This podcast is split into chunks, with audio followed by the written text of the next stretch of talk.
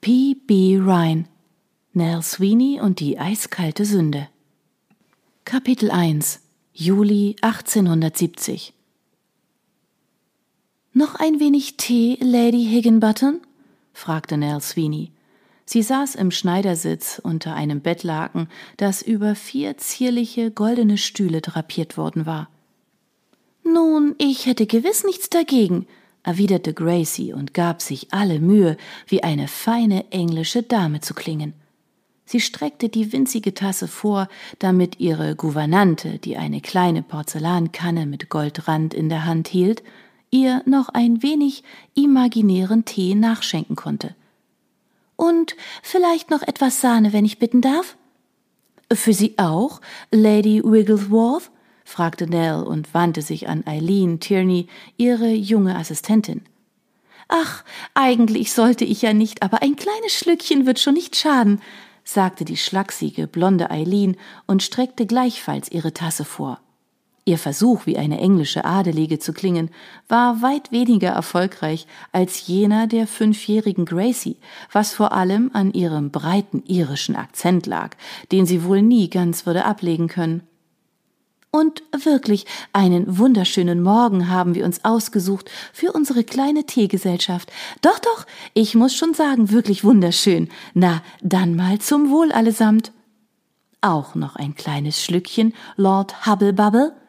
Nell hielt die Teekanne Gracies kleinem rotbraunen Pudel Clancy hin, der neugierig daran schnupperte, als sie die Tülle über seine Tasse neigte.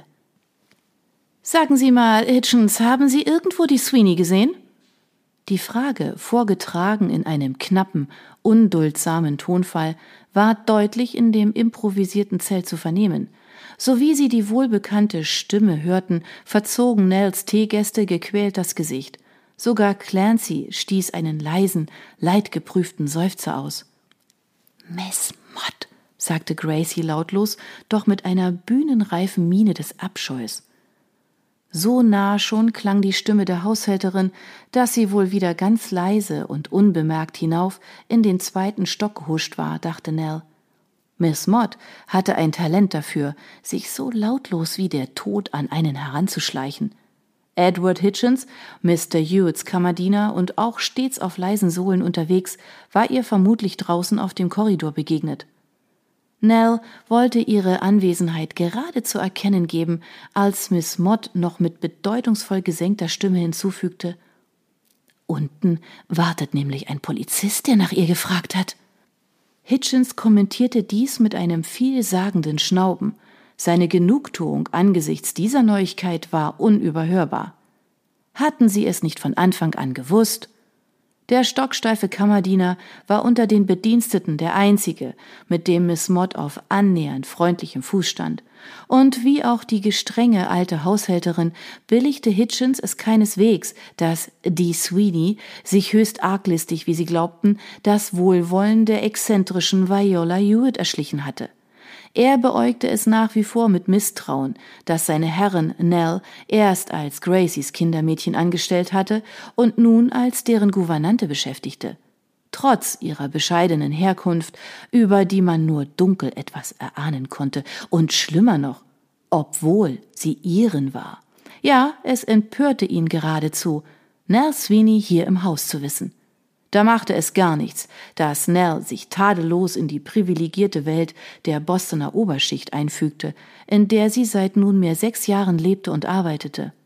Sie kleidete sich so, sie sprach so, und sie wusste sich so zu benehmen, wie es sich gehörte.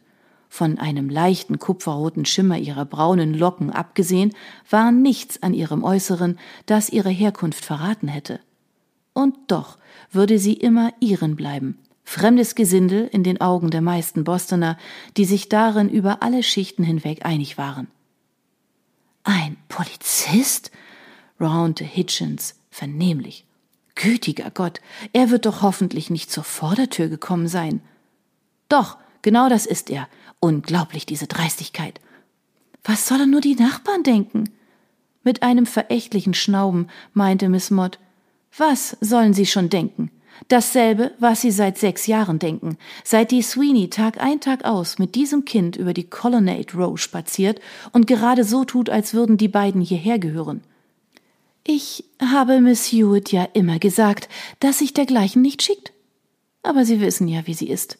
Macht immer, was sie will, ohne Rücksicht auf das, was die Leute sagen werden oder ob Mr. Hewitts Ansehen dadurch Schaden nehmen könnte. Schlimm genug, dass sie das Kind überhaupt aufgenommen hat, meinte Hitchens verdrießlich. Aber dann auch noch so zu tun, als gehöre das bald zur Familie. Und diese irische Aufsteigerin einzustellen, statt einer richtigen Gouvernante. Nun, das Kind dürfte einer richtigen Gouvernante wohl kaum würdig sein. Und wenn man es von Anfang an so behandelt hätte, wie es sich gehört, wäre es längst im Arbeitshaus, statt uns hier andauernd vor die Füße zu laufen. Es ist mir völlig egal, dass sie von einem Hewitt gezeugt worden ist. Der Bastard eines Zimmermädchens hat in diesem Haus nichts verloren, stolziert hier rum wie eine kleine Prinzessin, und das unter dem Dach einer der besten. Miss Mott, sind Sie das? rief Nell, der nach einem kurzen Blick in die verwirrten Gesichter von Gracie und Eileen etwas zu spät einfiel, dass die beiden schon viel mehr zu hören bekommen hatten, als sie eigentlich hören sollten. Wäre sie nicht so schrecklich müde, sie war schon vor Tagesanbruch aufgestanden, um Gracies und ihr Gepäck zu packen, würde sie die Unterhaltung der beiden Dienstboten unterbunden haben, sowie sie merkte, auf welch heikles Terrain sie zusteuerten. Nell schlug das Laken zurück, stand auf und strich sich ihr nun schon etwas zerknittertes Reisekleid aus brauner Sommerwolle glatt. Ah, und Mr. Hitchens erweist uns auch die Ehre. Wie reizend von Ihnen, uns einen kleinen Besuch abzustatten. Ein wahrlich seltenes Vergnügen. Möchten Sie sich vielleicht zu uns setzen und ein Tässchen trinken? fragte sie und hielt die kleine Teekanne hoch. Haushälterin und Kammerdiener standen an der Tür zum Kinderzimmer und blinzelten ungläubig. Nachdem er noch kurz seinen missbilligenden Blick hatte schweifen lassen, das mit kleinen Kindermöbeln im Rokoko-Stil eingerichtete Zimmer war seit gestern mit schneeweißen Leinenlaken verhängt, die indes keinen Zweifel an seiner ausgesuchten Pracht ließen, wandte Hitchens sich mit regloser Miene um und schritt schweigend davon. So blieb es Mrs. Mott überlassen, Gracie und Eileen mit grimmigem Missfallen zu bedenken, als die beiden aus ihrem Bettlakenzelt hervorgekrochen kamen und sich artig aufstellten. Die betagte Haushälterin straffte die Schultern und hielt sich kerzengerade, die Hände vor dem Bauch gefaltet, als sie Nell kühl mitteilte Sie werden unten erwünscht. Im Musikzimmer wartet ein Constable Skinner, der Sie sprechen möchte. Skinner, dieses furchtbare kleine Frettchen. Was um alles in der Welt könnte er von ihr wollen? Nell konnte sich schon denken, weshalb Mrs. Mott den ungebetenen Gast in das Musikzimmer abgeschoben hatte, anstatt ihn im vorderen Salon warten zu lassen, wie es eigentlich üblich war. Der Salon ging nämlich auf die Prachtstraße hinaus, jenen vornehmen Abschnitt der Tremont Street, der auch als Colonnade Row bekannt war und hatte große, hohe Fenster, die an einem so schwülwarmen Sommermorgen wie diesem weit offen stehen würden. Das Musikzimmer dagegen ging auf eine nur wenig frequentierte Seitenstraße hinaus.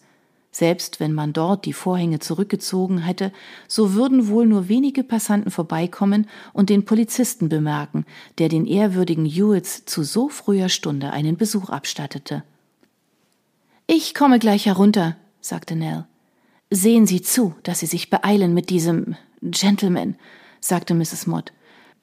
Es wurde ausdrücklich darum gebeten, dass wir alle um Punkt zehn zur Abreise bereit sind. Ihnen bliebe also nicht mal mehr eine ganze Stunde, um aber ja doch, unser Gepäck steht schon längst in der Eingangshalle bereit, unterbrach sie Nell. Nur wollten wir vor der langen Reise noch ein wenig Tee trinken.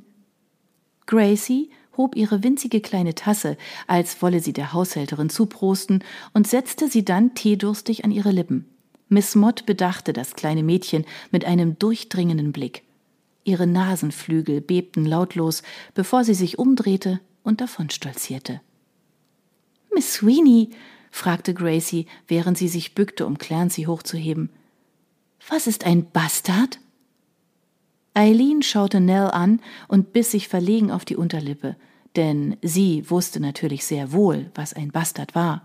Allerdings dürfte ihr bislang nicht bekannt gewesen sein, dass Viola Hewitts Adoptivtochter das illegitime Kind eines ihrer Hausmädchen war. Und noch dazu das illegitime Kind eines Hewitt. Viola hatte den Bediensteten von Anfang an verboten, über Gracies Herkunft zu sprechen.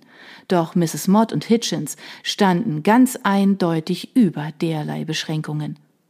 Und Gracie glaubte bislang, dass ihre Nana sie sich ausgesucht hatte, weil Gracie etwas ganz Besonderes war und ihre Nana sich nach vier Söhnen endlich eine kleine Tochter gewünscht hatte.